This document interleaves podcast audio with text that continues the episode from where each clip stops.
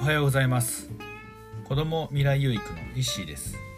誰かのために学ぶことが一番自分の学びになる。ということで、えー、今日はアホになれ。という話をさせていただきたいと思います。でアホになれって言ったらねなんでアホにならなあかんのみたいな、えー、感じになると思うんですけどもまあアホになることで、うん、脳がこう肯定的なこう錯覚というか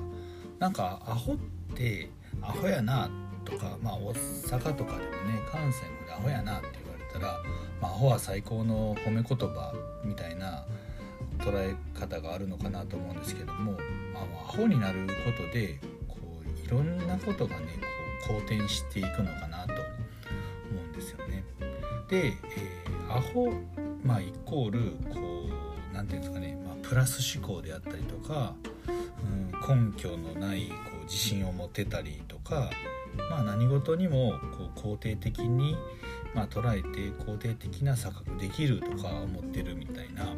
そういうこうね脳なんていうんですかね頭のこうアホ思考アホな思考っていうのがこう開花している人ってすごくこう何て言うんですかねあのいいように回っていってるんじゃないかなと全てがね思うんですよね。でも一方でアホじゃない人はやっぱ堅実にこう固く固く生きてる人に生きてたらなかなか物事を捉えたりとかする時にこう否定的な、あのー、思考から、まあ、物事を捉えてしまったりだとか、まあ、マイナス思考になったりとかあとできない理由とか、まあ、言い訳とかをしたりとかしてしまってどうしてもまあね、あの、そうすることによって、まあ、自分自身をこう守ってる自己防衛の、まあ、本能が働いてるのかもしれないですけどどうしてもそういう風なねこう思考に、まあ、陥陥るじゃないですけど思考パターンになってしまうのかなと思うんですよね。で、まあ、アホになることによってまあ、そういうことも、まあ、起こるかもしれないけど、まあ、起こらないかもしれない、まあ、いいことも悪いことも起こる確率っていうのは、まあ、50-50なのかなと思うんですよね。なので、まあ、悪いことが起こってもそれを、まあ、捉え方一つでは、まあ、学びに変えたりとかできるしこう次につなげていけることがいくことができるかなと思うんですけども、うん、なのでその思考のパターンとかっていうのをねやっぱりこうアホにアホにすることによってまあどっちかって言ったらプラスの方に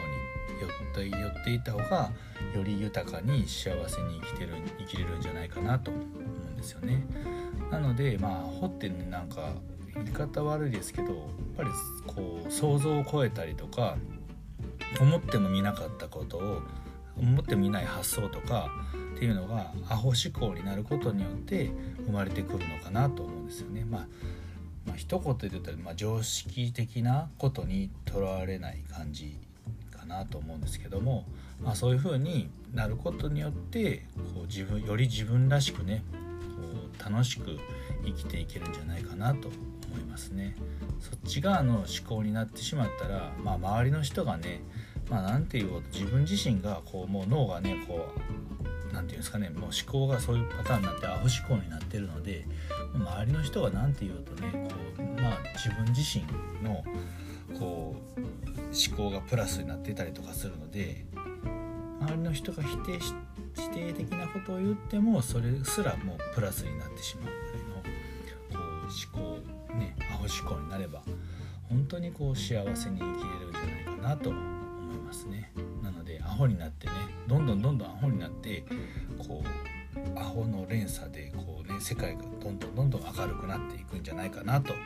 思います。はい。ということで今日は、えー、アホになるという話をさせていただきました。アホになってね、まあ、楽しくね生きていけたらね最高ですよね。はい。ということで今日はこれで終わりたいと思います。ではまた会いましょう。さようなら。Thank you.